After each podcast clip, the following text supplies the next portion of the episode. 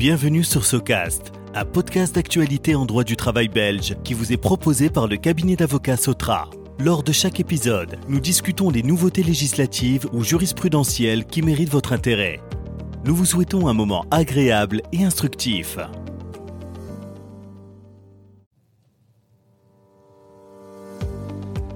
Bonjour à toutes et à tous, je suis Valentin Anquet, associé au sein du cabinet d'avocats Sotra, et je suis très heureux de vous accueillir pour ce nouvel épisode de SOCAST, notre podcast d'actualité en droit du travail. Aujourd'hui, j'ai le plaisir d'introduire maître Noël Lambert. Nous évoquons ensemble les avantages non récurrents liés aux résultats, ou autrement dit, le bonus CCT 90. Alors pour rappel, il s'agit d'un système de rémunération variable fondé sur la réalisation d'objectifs collectifs. Ce système de bonus présente euh, de l'intérêt pour les travailleurs dans la mesure où la rémunération n'est pas soumise à l'impôt. Toutefois, la procédure d'introduction de ce système de bonus est relativement complexe. Alors Noël, commençons par l'essentiel. Peux-tu nous expliquer quel est l'intérêt principal du bonus CCT 90 Pour le travailleur, le principal avantage de ce système de bonus réside dans l'exonération d'impôt lorsque l'employeur octroie un montant inférieur ou égal à 3 558 euros. L'employeur prélève uniquement une cotisation spéciale de sécurité sociale de 13,07%. Le travailleur qui reçoit le montant maximum en 2022 dispose ainsi de 3 094 euros net. Pour le travailleur, ce système est donc très avantageux. Pour l'employeur, le principal avantage ne me semble pas être financier. Lorsqu'un employeur fixe des objectifs collectifs aux travailleurs, que ce soit au niveau d'un département ou de l'entreprise tout entière, il fédère les énergies, les motivations et les forces de travail en vue de la réalisation du ou des objectifs collectifs. Pour l'employeur, ce système de bonus est donc fédérateur. Alors est-ce que ce système de bonus présente tout de même d'autres avantages pour l'employeur? Oui, certainement. Les avantages non récurrents liés aux résultats attribués par l'employeur ne sont pas pris en compte pour calculer l'indemnité compensatoire de préavis, n'entrent pas dans la base de calcul des pécules de vacances et sont exclus de la norme salariale.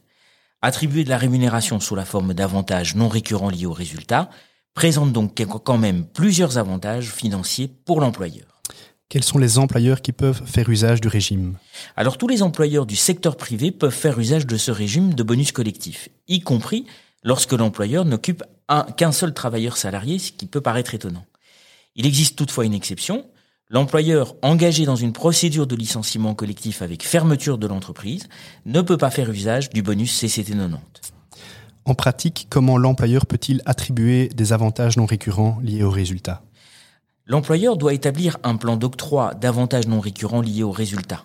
Le contenu de ce plan est très formalisé. La réglementation précise les mentions obligatoires du plan d'octroi qui concernent les travailleurs visés par le plan, les objectifs collectifs à atteindre, la période de référence au terme de laquelle les objectifs doivent être réalisés, qui doit être de minimum trois mois, une méthode de suivi et de contrôle pour la vérification de la réalisation des objectifs fixés, une procédure applicable en cas de contestation des résultats, les modalités de calcul des avantages attribués, ou encore le moment et les modalités de paiement des avantages.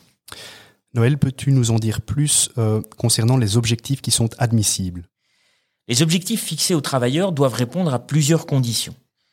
Tout d'abord, les objectifs doivent être collectifs. Le plan d'octroi ne peut contenir aucun objectif individuel ou d'objectif dont la réalisation dépend d'une action individuelle. Les objectifs concernent un groupe de travailleurs et ce groupe de travailleurs doit se mobiliser pour réaliser les objectifs. Atteindre ou dépasser un certain chiffre d'affaires est typiquement un objectif collectif tout un département ou toute une entreprise doit se mobiliser pour réaliser l'objectif fixé. Ensuite, l'objectif doit être mesurable et vérifiable. En d'autres termes, l'objectif doit être tout simplement objectif. La vérification de la réalisation de l'objectif ne peut laisser aucune place à l'appréciation subjective. C'est assez binaire. Il doit être très simple de dire si l'objectif a été réalisé ou non, c'est oui ou non. Cette condition exclut automatiquement les objectifs qualitatifs. Enfin, la réalisation des objectifs doit être incertaine et l'employeur doit être en mesure de le démontrer. L'employeur ne peut donc pas fixer un objectif dont il sait qu'il sera certainement réalisé par les travailleurs au terme de la période de référence. Pour être tout à fait complet, je précise que les objectifs doivent être, réalisés au cours de toute la période de référence et la réalisation de l'objectif ne peut être vérifiée qu'au terme de la période de référence. Par ailleurs, certains objectifs ne sont pas autorisés, tels que les objectifs liés au cours de l'action. Et enfin, d'autres objectifs sont admissibles, moyennant conditions. Ainsi, si l'employeur souhaite fixer un objectif de réduction de l'absentéisme, il doit au préalable instaurer un plan de prévention spécial dans l'entreprise. Comment l'employeur doit-il introduire le plan bonus? Tout d'abord, l'employeur doit établir un plan d'octroi d'avantages non récurrents liés aux résultats dans un document ad hoc. Le SPF Emploi, Travail et Concertation sociale met des modèles de plan à disposition sur son site Internet. L'employeur doit utiliser ces modèles. Ensuite, il existe une, une, distinction entre les entreprises avec ou sans délégation syndicale. Lorsque l'entreprise ne dispose pas d'une délégation syndicale, le plan d'octroi doit être introduit au moyen d'un acte d'adhésion. L'employeur établit le plan d'octroi et le soumet à l'avis des travailleurs durant une période de 15 jours. Si le plan ne fait l'objet d'aucun commentaire, il devient définitif. Si les travailleurs émettent des observations, l'employeur doit en tenir compte et adapter le plan. Lorsque l'entreprise dispose d'une délégation syndicale, le plan d'octroi doit être négocié avec les délégués syndicaux et l'accord formalisé au moyen d'une convention collective de travail d'entreprise. Par ailleurs, l'employeur doit introduire le plan d'octroi durant le premier tiers de la période de référence. À titre d'exemple, si la période de référence correspond à une année civile, l'employeur doit introduire le plan à la fin avril au plus tard. Le plan est considéré comme introduit lorsqu'il est déposé au SPF Emploi, Travail et Concertation sociale. Dans tous les cas, l'administration va examiner tous les plans introduits. Alors, euh, Noël, en pratique, nous savons que parfois le SPF Emploi, Travail et Concertation sociale rejette certains plans bonus. Pourquoi? Alors, c'est exact, Valentin. Le SPF Emploi, Travail et Concertation sociale rejette régulièrement des plans bonus. Trop souvent, les employeurs fixent des objectifs qui correspondent aux tâches habituelles des travailleurs dans le cadre de leurs fonctions. À titre d'exemple, pour un département de communication, l'administration rejettera l'objectif qui consiste à publier un certain nombre de messages sur les réseaux sociaux. Une autre erreur fréquente des employeurs consiste à se tromper dans la période de référence. Beaucoup de plans sont introduits auprès de l'administration tardivement et sont donc rejetés de ce fait. Enfin, les employeurs doivent être prudents lorsqu'ils prévoient l'octroi d'une fraction du montant prévu dans l'hypothèse où les objectifs sont partiellement réalisés. Selon l'administration, le caractère incertain des objectifs disparaît si un bonus est octroyé alors que les objectifs ne sont pas totalement réalisés. Merci Noël pour ces explications.